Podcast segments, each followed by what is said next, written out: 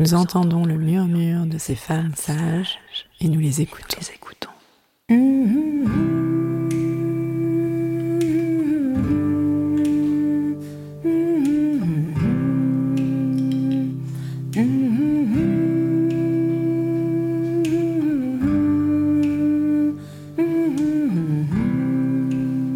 sont gynécologues, sages-femmes, ostéopathes, psychologues, historiennes, toutes œuvrent à leur façon en faveur d'une prise en charge globale de la santé des femmes. Ce sont des femmes sages, car de par leurs expériences, leurs histoires de vie, elles ont quelque chose à transmettre. Elles ouvrent notre champ des possibles. À nous, femmes, patientes, thérapeutes, elles montrent le chemin vers une autre réalité. Elles prouvent par leur pratique quotidienne qu'une autre santé est possible.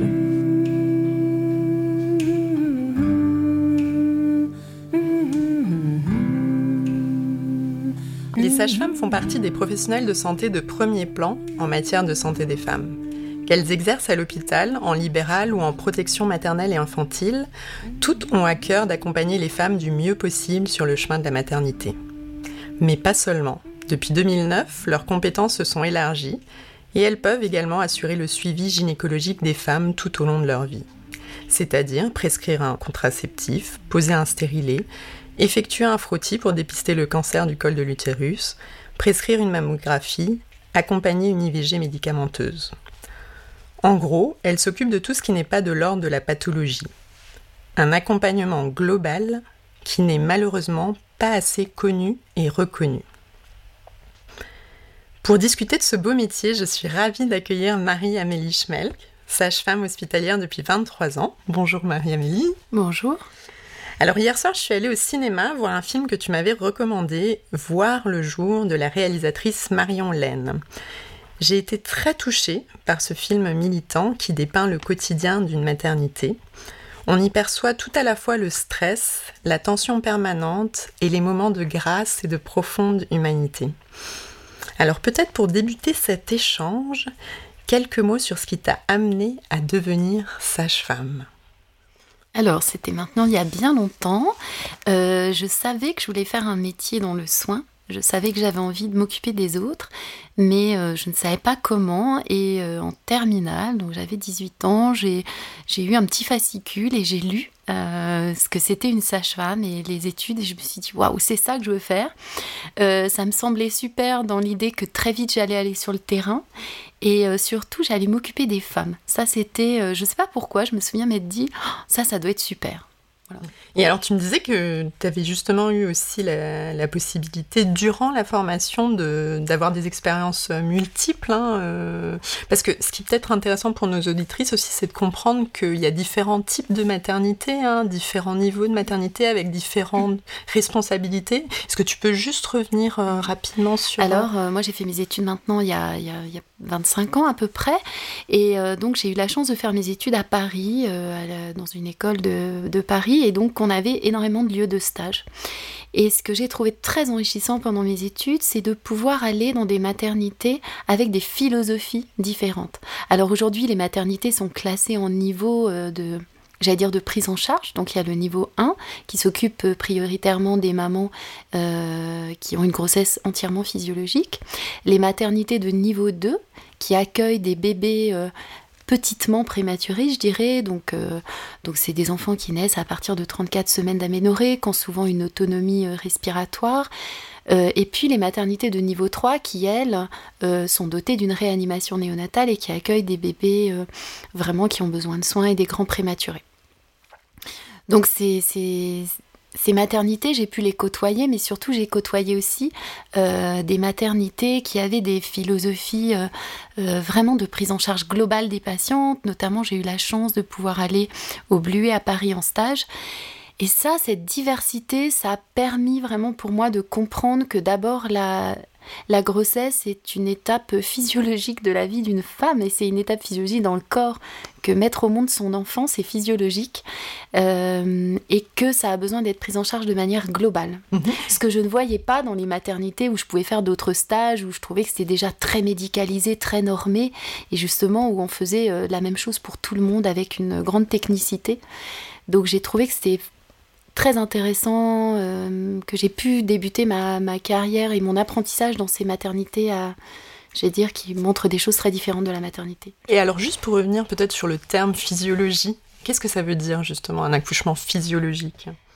Alors, physiologique, ça veut dire que euh, c'est quelque chose qui respecte, euh, enfin qui, qui est normal entre guillemets, si on parce qu'aujourd'hui on va me dire c'est quoi la norme? Bah, La norme c'est que pour mettre au monde un enfant, euh, ça va durer à peu près 9 mois, qu'on va ressentir des contractions, qu'on va avoir une durée de travail qui, qui est assez longue, et ce qui ça c'est normal, qu'on a mal, que la douleur fait partie de l'accouchement. Bon, c'est une autre question la prise en charge mais et puis euh, et puis euh, quand on est sage-femme bah, on va connaître de mieux en mieux ce processus avec euh, par exemple au cours du travail une phase qu'on appelle la phase de latence c'est-à-dire le tout début du travail qui est lent qui qui n'est pas forcément sur le plan de la dilatation du col très visible et puis on va arriver dans une phase active avec des postures différentes de la femme. Donc tout ça toute cette connaissance de ça, que les femmes d'ailleurs connaissent très bien en elles, si elles s'écoutent, elles vont avoir des besoins très différents au cours de l'accouchement. Euh, bah, c'est ça la physiologie. On va mettre au monde son bébé. Et ensuite, bah, on va faire ses premiers pas de maman. Et c'est aussi physiologique que tout ne roule pas tout de suite.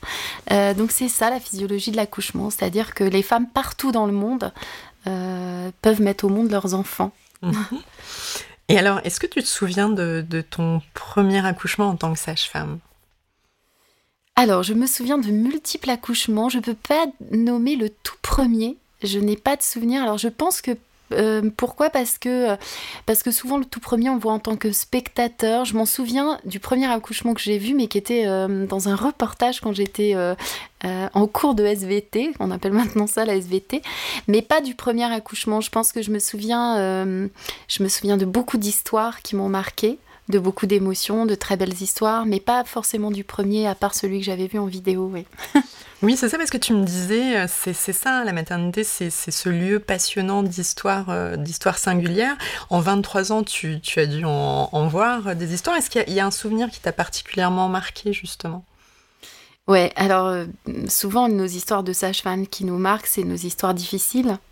Euh, c'est celle où on se confronte à nos limites. Moi, j'ai une histoire difficile. Euh, euh, j'étais, je ne travaillais pas depuis très longtemps. J'ai accouché une jeune femme. qui était d'ailleurs assez jeune, je ne sais pas si elle n'était pas mineure, donc j'avais plutôt un très bon lien. Et puis ce bébé né, je le mets sur sa maman et puis je le mets au sein. Et je ne sais pas si je reviens dans, dans, la salle ou si le papa m'appelle, mais en tout cas, je me vois rentrer dans la salle et papa me dit euh, Venez regarder, le bébé, il est pas. Euh, il est bizarre. Et je me penche sur ce bébé et je vois ce bébé mort. Euh, en tout cas, je comprends que, qu'il est mort et je prends ce bébé, mais je sais que dans ma tête, c'est comme si je disjonctais, je me dis C'est pas possible qu'il soit mort. Il y a quelque chose qui n'est pas normal. Euh, je ne comprends donc pas ce qui se passe. En même temps, je fais tous les gestes techniques qui, sont nécessaires à la situation, c'est-à-dire que je prends ce bébé, je le réanime, j'appelle le pédiatre. Et dans ma tête, euh, il y avait ce n'est pas possible. Et en même temps, il y avait cette phrase euh, Qu'est-ce que tu as fait tu as tué ce bébé? C'est-à-dire que j'étais terrorisée à l'idée que j'avais loupé quelque chose et que j'étais responsable de la mort de ce bébé. Ce bébé est décédé une semaine plus tard parce que la réanimation a permis de récupérer un cœur. Je sais que je n'ai pas tué ce bébé aujourd'hui. Je sais que ce bébé a fait une mort subite d'une nourrisson très précoce en salle de naissance. Euh, mais ça, ça reste oui, des moments où on se confronte à ses limites de soignant, où on comprend euh, la difficulté de nos métiers, euh, où on, où on apprend l'humilité, où on se confronte à notre absence de toute puissance et, et aussi à notre vigilance, à, revoir ensemble. On a pu revoir ensemble aussi euh, voilà, comment on peut éviter ces situations.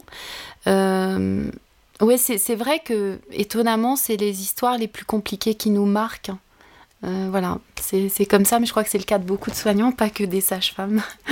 C'est ça, donc on, entend effectivement, donc c'est un métier éprouvant. Hein, le plus beau métier du monde, hein, selon la, formule consacrée. Et en même temps, tu disais que c'est un métier, alors il y, a, la dimension de soignant, mais vraiment de manière large. C'est-à-dire, tu disais, c'est, c'est aussi un métier psychologue, en fait, hein, parce que c'est, on est face à ce tsunami de la naissance, mm. euh, face à ces femmes. Tu disais justement aussi, c'est ce que je trouvais euh, touchant, que tu vous aidez à diminuer aussi la pression que les femmes, les femmes se mettent. Mm. Donc, euh, la parole aussi prend, prend de la place. Hein. c'est, comme tu disais, un accompagnement vraiment. Oui. Bah, en fait, ce qui est assez spécifique euh, de, notre métier, c'est que sur la physiologie justement de la grossesse, donc cette, cette étape normale de la vie d'une femme, sur le plan technique, euh, par exemple, dans le suivi de grossesse, euh, avec du recul, je me rends compte qu'il n'y a pas énormément de choses à faire. Donc c'est vrai qu'on est détaché de cette technicité par rapport à d'autres professions qui pourraient être dans des actes très techniques. Par contre, nous, on doit accompagner ce bouleversement psychique qui est de devenir mère avec tout ce que c'est d'ailleurs devenir parent, hein, parce qu'il n'y a pas que le bouleversement de la mère, mais il y a aussi le bouleversement du père, avec tout ce que ça implique en matière euh, d'émotion, mais aussi de, de regard sur sa propre enfance, de regard sur sa propre éducation, de, de l'éveil aussi, de traumatisme de l'enfance, de, de carence. Et, et, nous, on est aussi, c'est là où, je pense que, que, notre profession devrait être plus reconnue, on est quand même celles qui peuvent détecter les futures difficultés de femmes à devenir mères si on investit sur les sages-femmes, on investit sur les futurs enfants, quelque part. Donc aussi sur prévenir et accompagner euh, des parents à devenir, euh, euh, en tous les cas, des parents peut-être moins carencés ou qui, sur, sur lequel on a, qu'on peut accompagner pour, pour détecter ces fragilités, ces carences, pour éviter justement les impacts sur les futurs enfants. Et alors ces derniers mois ont été euh, tout autant éprouvants hein, pour, alors pour l'ensemble du personnel soignant, mais notamment pour, pour les sages-femmes, hein, car les femmes n'ont pas arrêté d'accoucher euh, pendant le confinement. Non, elles n'ont pas arrêté d'accoucher. Et alors pour le coup, euh, toi, comment tu l'as vécu de l'intérieur? Alors, c'était une période très particulière pour, pour différentes raisons.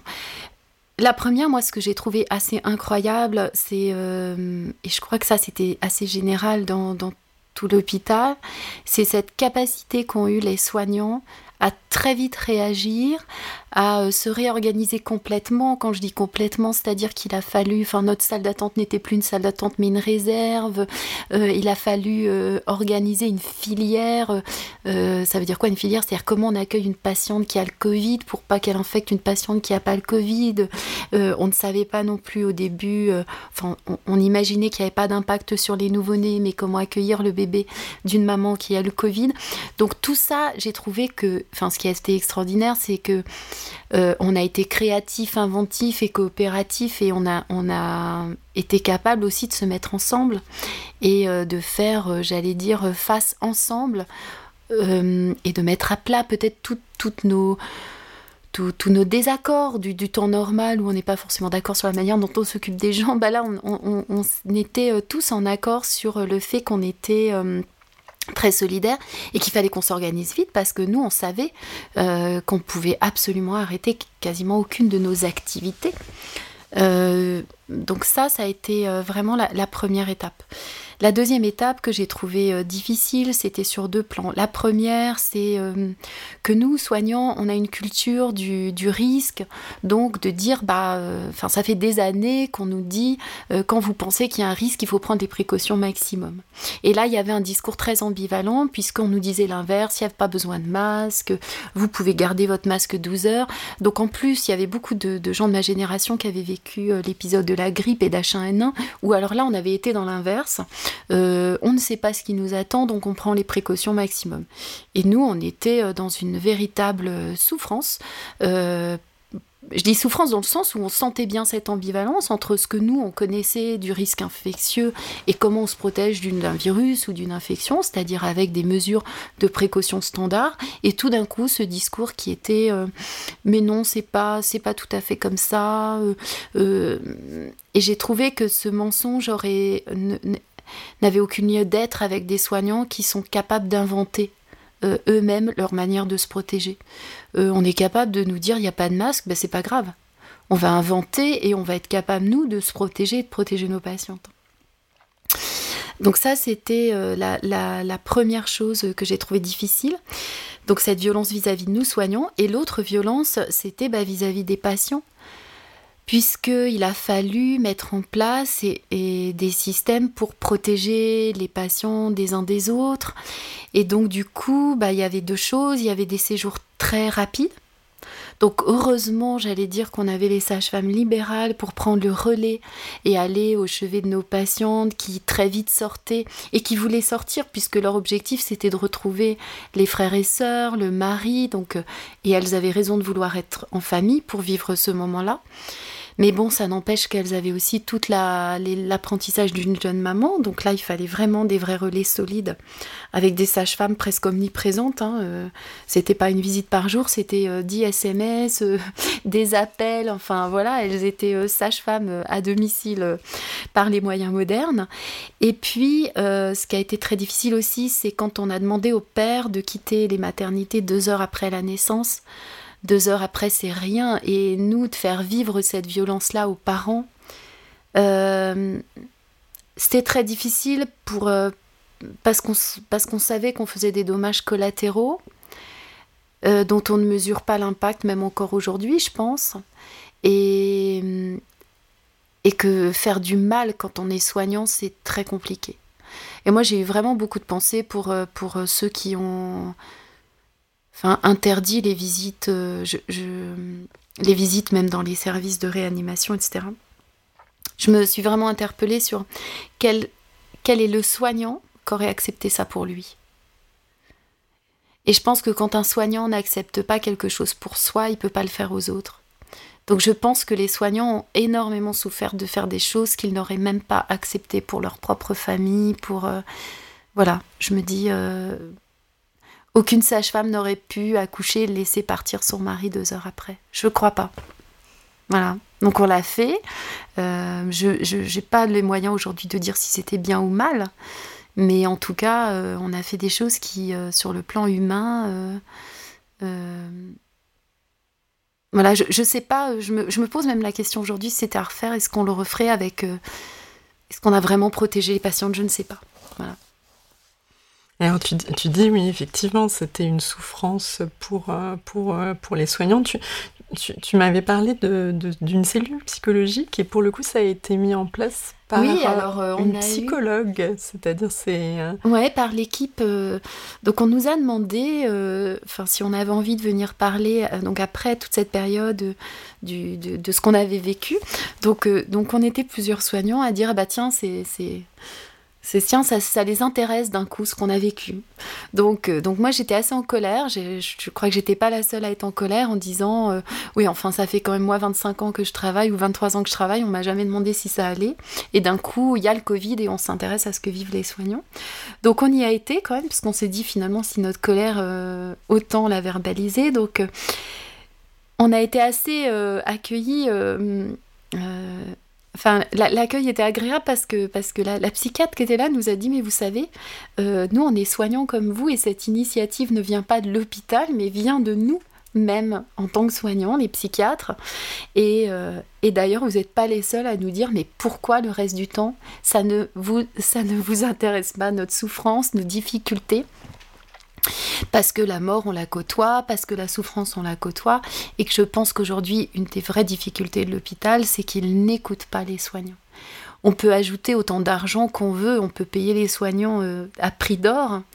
Euh, je vois pas en quoi ça va régler la problématique de ce qu'ils vivent dans leur quotidien. En tout cas, moi, on peut me donner euh, beaucoup plus d'argent. Euh, si on ne m'écoute pas, ça ne me m'aidera pas. D'abord parce que l'argent, va s'y habituer. comme tous les plaisirs comme ça. C'est-à-dire, on va se dire au bout d'un moment, bah tiens, on gagne toujours pas assez. Et puis surtout, ça ne viendra absolument pas régler la problématique euh, du quotidien. Mhm. C'est ça, donc créer des, espaces pour déposer des choses qui peuvent être, euh, qui peuvent être lourdes, qui peuvent pas être seulement en période de crise. Hein, oui, pas seulement en période de crise, les déposer, les trouver des solutions, les partager et avoir, euh, moi ce que j'ai trouvé très bien, c'est un regard euh, neutre et extérieur de quelqu'un qui vient légitimer cette souffrance, qui vient aussi peut-être apporter des solutions ou nous, ou nous demander quelles solutions on pourrait mettre en place et qu'on co-crée ces solutions ensemble, parce qu'il y a aussi moyen peut-être de moins souffrir quelquefois. Le Mhm. Et, alors pour, pour en revenir à la profession de, de sage-femme, alors c'est une profession médicale à part entière au même titre que les médecins ou les dentistes, c'est-à-dire que vous faites une année de médecine avant d'enchaîner sur plusieurs années de spécialisation en gynéco-obstétrique, qui vous donne le droit de prescrire des médicaments et des examens en nom propre, c'est-à-dire pas sous l'autorité d'une autre personne. Et pourtant, et tu l'as dit un peu plus tôt, vous souffrez d'un réel manque de reconnaissance face aux aux énormes responsabilités que vous endossez. Euh, on l'a encore vu hein, récemment avec le Ségur de, la santé, hein, où les sages-femmes ont été classées dans la catégorie professionnelle non médicale. Mmh. Donc moi, ma question, c'est comment tu expliques euh, ce manque de reconnaissance? Mmh. Alors je crois qu'en fait dans l'histoire euh, de, des sages-femmes c'était déjà ça, c'est-à-dire que les sages-femmes se transmettaient leur savoir de femme en femme, on accouchait les femmes, et puis il y a eu l'émergence de, la médecine et d'abord des médecins qui étaient des hommes et qui sont venus euh, régler les, situations obstétricales difficiles avec la césarienne, le forceps, plus tard la ventouse, et c'était des hommes. Et donc déjà ils arrivaient euh, avec une posture de sauveur puisque forcément ils venaient régler les situations qui qui, échappait à la physiologie justement. Donc déjà, je pense qu'il y, a eu ça. Et puis, euh, cette profession est restée pour une grande catégorie féminine, enfin une grande, très très grande proportion féminine. Et j'ai même lu que même les hommes sages-femmes aujourd'hui qui intègrent la profession vont vers des métiers les plus techniques, c'est-à-dire qui vont finir par faire de la recherche ou alors par faire de l'échographie, mais ils vont pas forcément euh, rester en salle de naissance. Donc ils vont pas se confronter, ils vont être moins à même de se confronter à une équipe, donc avec des, des gynécologues, enfin des obstétriciens, en l'occurrence en salle de naissance. Et puis, si je regarde autour de moi, la majorité encore des obstétriciens et des professeurs, donc des gens euh, qui ont le plus de pouvoir, entre guillemets, ou qui peuvent, euh, sont des hommes. Donc je pense qu'il y a quelque chose qui se joue, mais qui se joue au-delà même de la profession de sage-femme. C'est la place des femmes dans la société, la reconnaissance de leurs compétences, la reconnaissance, on parle du plafond de verre dans beaucoup d'entreprises que les femmes ne peuvent pas dépasser. Bah, je crois que les sages-femmes, elles ont un plafond de verre depuis longtemps et qui est vraiment lié à la, place euh, du de, la sage-femme et de, l'obstétricien. si je prends l'exemple de, ma mère, par exemple, qui me racontait ses naissances, euh, la sage-femme, elle lui avait tenu la main jusqu'à ce que le sauveur arrive euh, au dernier moment pour les bébés qui naissent. Et, vraiment, elle a eu enfin, je pense que, à part euh, mon, frère aîné où il y avait un forceps, les autres c'était des accouchements normaux. Je pense que la sage-femme aurait pu l'accoucher. Mais dans son imaginaire, la délivrance, entre guillemets, c'était l'homme qui est arrivé, qui l'a délivré. Euh, donc je pense qu'on souffre vraiment de ça. Et aujourd'hui, je peux dire que le plus difficile, c'est vraiment pas l'accouchement. Sur un accouchement physiologique, la demi-heure où la maman pousse et où, le bébé sort, enfin, je, ris encore parce que j'ai, je suis, je retournée il y, a, deux ans en salle de naissance et ça faisait un bout de temps que j'avais pas été en salle de naissance puisque je m'occupais d'autres situations. Et euh, j'étais tellement euh, dans, dans, la physiologie que j'ai deux bébés qui sont nés tout seuls, c'est-à-dire que, je disais à la maman, mais vous pouvez pousser tranquille, il va venir et tout ça, et puis finalement je suis arrivée euh, dans la salle et je fais oh bah je vois sa tête. Et donc en fait les bébés sont sortis tout seuls sans moi et je le dis aujourd'hui. Je veux dire un accouchement qui se passe bien c'est vraiment pas ce moment-là le plus critique le bébé il peut sortir tout seul presque sans sage-femme. Elle met des gants pour le poser sur la j'allais dire sur le, ventre de sa maman. Mais c'est le travail. C'est l'observation du cœur du bébé. C'est vérifier que le, le bébé va bien tout au long du travail c'est toute la partie du travail, à mon sens, qui demande des réelles compétences de diagnostic, de, pathologie, de, de voir si ce travail est physiologique. Au moment où on dit à une maman de pousser, bien évidemment, il peut encore se passer des choses. Mais dans la majorité des cas, il va pas s'en passer énormément, surtout sur des femmes qui ont, accouché. Donc, euh, donc je disais à ma mère, maintenant, euh, celle qui a fait tout le boulot, maman, c'est ta sage-femme. Hein. C'est pas euh, c'est pas ton gynéco aussi euh, t'étais d'ailleurs très contente qu'il arrive parce que je pense qu'elle avait très envie d'accoucher et qu'il fallait qu'elle accouche donc euh, donc voilà c'est je, je, pense vraiment que même ma propre mère ne m'a pas transmis toute la puissance du de sage-femme. Je pense qu'elle a longtemps cru d'ailleurs que, que que je tenais beaucoup la main ce qui est vrai mais pas que Et, et, alors justement, euh, les, quelles sont les revendications au jour d'aujourd'hui des, des sages-femmes? Donc c'est cette reconnaissance Ouais, cette reconnaissance, alors comme dans toutes les revendications syndicales, elle passe par une reconnaissance, euh, bien évidemment financière, de reconnaître qu'on est, euh, euh, qu'on est notamment un service d'urgence, puisqu'aujourd'hui, alors c'est très financier, mais c'est au-delà du financier, c'est la reconnaissance du travail. C'est-à-dire qu'aujourd'hui, il existe une prime dans les services d'urgence pour les personnes qui travaillent bah, dans un travail qui justement n'est pas programmé. Les sages-femmes ne l'ont pas. Bon, ben c'est incompréhensible, alors que nous, s'il y a bien quelque chose qui n'est pas programmé, c'est la naissance. On a des journées, et c'est ça aussi qu'il faut qu'on explique, des journées qu'on peut avoir 15 accouchements et des journées on peut en avoir 4. Mais quand on en a 4, euh, on nous dit, alors vous faites rien. Mais si justement, moi c'est là où, je dis toujours à des collègues, moi tu, tu peux me donner 10, sages euh, 10 femmes ou deux femmes en maternité. Ah, mais je suis occupée pendant les 12 heures. Je peux m'occuper avec deux femmes pendant 12 heures. J'ai plein de choses à faire que j'ai pas le temps de faire quand j'en ai beaucoup plus. Donc, euh, donc on ne travaille pas la même chose. la qualité de notre travail n'est pas la même. Mais on est un service où c'est, on ne sait pas le matin quand on arrive euh, comment on va travailler et si la journée va être plus ou moins calme, difficile ou pas. Mhm. Et alors justement, c'est des, alors là les revendications des sages-femmes, mais c'est des revendications plus générales du personnel soignant, c'est-à-dire réfléchir à bah, quel hôpital on veut pour demain, quelle façon de soigner. Et tu me parlais justement de, ce collectif hein, de, santé en danger. Et tu, disais, bah, effectivement, à quoi, à quoi faisons-nous allégeance aux soins et comment est-ce qu'on va vers justement un, un, hôpital qui soit en accord avec, euh, bah, avec avec ce soin, justement. Oui, avec ce soin.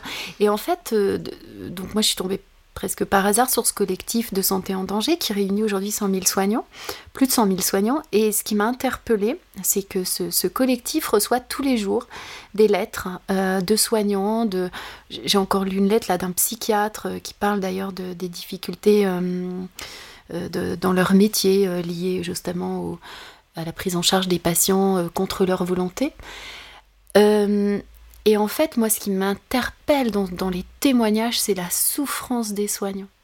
Et de tous les univers, de l'EHPAD jusqu'à l'infirmière libérale, jusqu'à la sage-femme, euh, le, vraiment tous les corps de métier. Et c'est ça qui est assez fort, c'est de se rendre compte que euh, tout le monde rêve d'un autre soin. Au-delà, je ne parle pas des revendications salariales qui, à mon sens, sont un des aspects de nos revendications, mais pas les seuls. Euh, le, salaire euh, va avec une reconnaissance sociétale, mais au-delà de ça, c'est comment est-ce qu'on prend soin euh, de nos patients? Et hum, j'étais étonnée dans les dix dernières années, les projets de l'hôpital que moi j'ai vu se monter sont strictement avec un seul objectif, hein, c'est l'économie des soins. C'est-à-dire qu'il n'y a jamais, on ne parle jamais du soin de qualité pour, un patient dans une situation donnée. On parle de comment ça va nous coûter moins cher. Tout en nous disant, avec euh, toute cette ambivalence, est-ce que vous pourriez faire un soin de qualité s'il vous plaît? Parce qu'on vous attend au tournant. Et il faut que nos usagers, hein, c'est même pas des patients, nos usagers soient euh, contents. Donc c'est toute l'ambivalence d'aujourd'hui du soin. Euh, très sincèrement, je, me pose la question de, comment on peut sortir de ça. On est arrivé à un tel stade que ça m'interpelle. Et alors justement, pour répondre aux, critiques de l'hôpital, euh, parce qu'on dit que c'est des usines à bébés avec 80% de péridurale, quelles seraient les propositions, les réflexions à mener justement en dans le, domaine de l'obstétrique? Bah, je crois déjà qu'il faut redonner du pouvoir aux soignants d'être capables de penser eux-mêmes leurs organisations. C'est-à-dire que, euh, à mon sens, euh, c'est des usines à bébés, mais c'est aussi des usines à soignants. C'est-à-dire que euh, je disais un truc le matin, enfin, j'arrivais au boulot et je me disais, mince, je me souviens plus du prénom de cette collègue. Tiens, euh, je ne l'ai pas vue depuis six mois, elle était où cette collègue? Parce que euh, nous, on a deux sites, donc euh, certains travaillent sur un des sites, et puis tous les six mois, ils peuvent changer. Et je me demandais dans quel métier on arrive et on ne sait plus avec qui on travaille. C'est-à-dire, je ne sais pas, vraiment, bonjour, tu es mon collègue de la journée, mais je ne sais même plus comment tu t'appelles. Ben, ça veut dire qu'on est dans des dimensions de travail qui sont complètement inhumaines on me dit dans, dans, mon, hôpital, mais il y a 10 000 soignants ou 10 000 personnes. Mais je pense que c'est vrai, c'est-à-dire que moi, je travaille avec des sages-femmes que je ne connais pas bien, euh, dont j'ai oublié le prénom parce que je ne les ai pas vues depuis six mois, et je me pose la question euh, comment on peut faire du soin humain si même nous, on a des organisations déshumanisées? Donc, euh, je ne pense pas qu'on puisse soigner à partir du moment où l'échelle de nos organisations a pris des dimensions telles qu'on ne sait plus avec qui on travaille, qu'on n'a pas pu discuter notre vision commune du soin et qu'on ne peut pas échanger euh, sur le sens de notre travail. Si on prend, je sais pas, même d'ailleurs c'est inquiétant parce qu'en cas d'urgence euh, vitale, si on réfléchit bien, vous prenez, euh, je sais pas moi, les organisations d'élite, euh, les pompiers, le GIGN, etc. Vous les voyez toujours s'entraîner entre eux. Ils doivent bien se connaître, ils doivent avoir une cohésion d'équipe, ils doivent être, voilà, pour pouvoir être le plus performant possible. Et eh ben nous c'est l'inverse. On prend des personnes pour aller remplacer dans des univers, elles arrivent, elles prennent leur service dans un, dans un service qu'elles ne connaissent pas, elles ne connaissent pas les médecins avec qui elles travaillent, je prends l'exemple des infirmières, hein. elles connaissent pas les médecins, elles connaissent pas les aides-soignantes, elles ne connaissent pas... Euh, bah nous, on pourrait arriver, euh, même en obstétrique, alors on est un peu plus protégé parce qu'on est moins nombreuses, les sages-femmes, donc on finit quand même, mais on peut arriver à des organisations aussi incohérentes par rapport à ce qu'on demande euh, aux personnes. Donc une infirmière qui travaille en cardiologie peut aller travailler le lendemain en néphrologie et puis euh, voilà. Alors c'est ça, c'est alors retravailler à une échelle humaine et en même temps face à un mouvement où on ferme les petites maternités, mhm. où on a des, des, organisations de plus en plus mhm. grandes. Donc le changement, il va venir des, des soignants, c'est ça, c'est bah, ça que vous êtes en train bah, de porter c'est de dire aussi, c'est de dire est-ce qu'on peut pas quand même, même si on fait partie d'une grande organisation, mhm. retrouver au sein de nos organisations des dimensions humaines? Est-on obligé d'avoir des équipes avec une mobilité aussi importante? Est-on obligé de, ne jamais se réunir pour penser ensemble? Est-on obligé de ne pas avoir de spécificité? Hein, C'est-à-dire que euh, est-ce que la philosophie d'un service doit être la même que celle d'à côté? Pourquoi il n'y aurait pas des manières euh, euh, de penser qui sont liées aux pathologies, aux gens qui y travaillent, à leurs objectifs, aux projets qu'ils ont envie de mener? Pourquoi ne pas rendre cette autonomie, même si on fait partie d'un grand système? Et alors justement, euh, parce que tu, tu, tu, parles avec les, toute l'expérience que tu as et, et tu enseignes, euh, tu transmets cette expérience en, école de sage-femme. Et alors quels apprentissages, au-delà de l'apprentissage théorique, as-tu à cœur de, de transmettre? Alors j'ai deux choses. La, la, première, enfin plusieurs choses. La, la première, c'est de leur donner l'idée qu'une grossesse, euh, de, de, partir de, de l'idée qu'une grossesse est normale, sauf preuve du contraire ce qui n'est pas du tout le cas de nos maternités euh, de niveau 3 où euh, on voit la grossesse comme une pathologie et, tant qu'on n'a pas prouvé le contraire, tout est pathologique. Enfin, la patiente perd trois gouttes de sang, c'est pathologique. Donc ça, j'ai vraiment à cœur de leur dire, attendez, on part du principe que d'abord tout se passe bien et jusqu'à preuve du contraire, il n'y a pas de raison que ça se passe autrement que bien. L'autre chose, c'est de leur, euh, de leur transmettre, de travailler avec elles la question de l'empathie. Et je pense que la question de l'empathie, on ne peut pas la travailler si on ne s'occupe pas d'abord du soignant. C'est-à-dire que on ne peut pas demander à un soignant de s'occuper des émotions de l'autre si, si la seule chose qu'on lui demande, c'est de ne pas s'occuper des siennes. À mon sens, c'est d'abord en s'occupant de nous en tant qu'humains, c'est-à-dire de connecter à notre propre humanité, qu'on va pouvoir reconnaître à l'autre son humanité et rentrer dans son monde. L'empathie, c'est quoi? C'est tout d'un coup se dire je vais, écouter l'autre, prendre la petite porte pour rentrer dans son univers. Mais on ne peut pas faire ça si on n'est pas déjà rentré dans son monde à soi. Et, j'essaie de, de, leur transmettre, de leur faire vivre. voilà, quand j'interviens avec les étudiants de sage-femme, la première chose que je fais, c'est de les poser euh, sur leur chaise ou un tapis et de les connecter à elles-mêmes. D'abord, qu'est-ce que je vis moi? Si j'apprends que si je reconnais ma peur, si je reconnais ma joie, si je reconnais ma tristesse, alors je pourrais accorder à l'autre des peurs, de la joie, de la tristesse. Si je dois apprendre à ne jamais avoir peur, à ne jamais être triste, à ne jamais euh, montrer ses émotions, alors je vais attendre que l'autre fasse la même chose que moi. Donc euh, vraiment ça, ça me semble essentiel parce que c'est la base du soin. Si je n'entre pas dans l'univers de l'autre, je ne peux pas soigner, je ne peux pas le comprendre, je ne peux pas... Euh, j'allais dire, je ne peux même pas détecter ce qui est pathologique à mon sens. Je peux, si, je vais pouvoir opérer, intervenir, faire tout ça, mais au fond, je l'aurais pas soigné. Je l'aurais pas aidé à faire son propre chemin, parce que l'idée du soin, c'est aussi l'acquisition de l'autonomie de l'autre. Je n'ai pas de pouvoir sur l'autre. Moi, on m'a donné des compétences pour, euh, j'allais dire, euh, accompagner les femmes pour accoucher, mais je n'ai pas le pouvoir de les faire accoucher. C'est elles qui accouchent. Voilà. Merci beaucoup de nous avoir invités dans, dans ton univers, Marie-Amélie. C'était un réel plaisir. Ben moi aussi, merci beaucoup. Les Femmes Sages est un podcast de Géraldine Grenet, réalisé par Mathieu Sisviller sur une musique originale de Noufissa Kabou et Emmanuel Simula. Retrouvez-nous chaque mois pour un nouvel épisode, et d'ici là, prenez soin de vous.